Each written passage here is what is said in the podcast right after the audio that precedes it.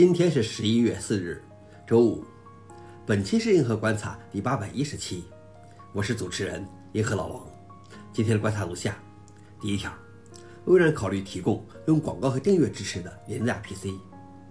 第二条，阿萨卡马亚毫米波干涉症望远镜遭受严重网络攻击。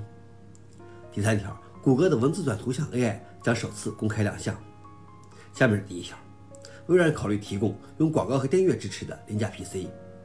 微软正在为新成立的 Windows 孵化团队招聘人员，其任务是将 Windows 转移到一个结合了云和微软365优点的地方。其可能的模式包括通过订阅提供低成本 PC，通过广告抵消一些成本。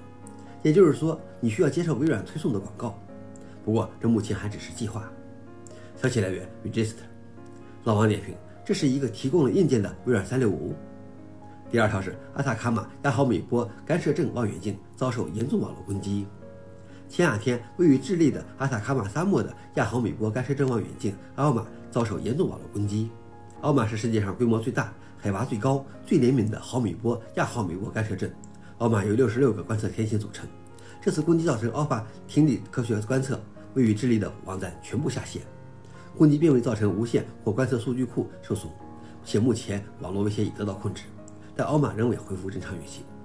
消息来源：布雷平卡推特。老王点评：连科研机构都攻击。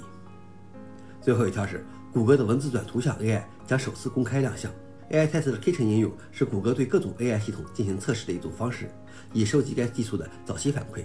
之前，该应用程序提供了一些与谷歌的文本模型 Lambda 交互的方式。谷歌的文本转图像 AI 系统 Imagen 正在被添加到 Kitchen 中，提供了两种方式：城市梦想家和摇摇晃晃。谷歌说，测试用户的参与度远超预期。消息来源：Work。老王点评：现在各大公司都展开了 AI 的军备竞赛，而且其中一些进展令人惊讶。想了解视频的详情，请访问随附链接。好了，以上就是今天的硬核观察，谢谢大家，我们明天见。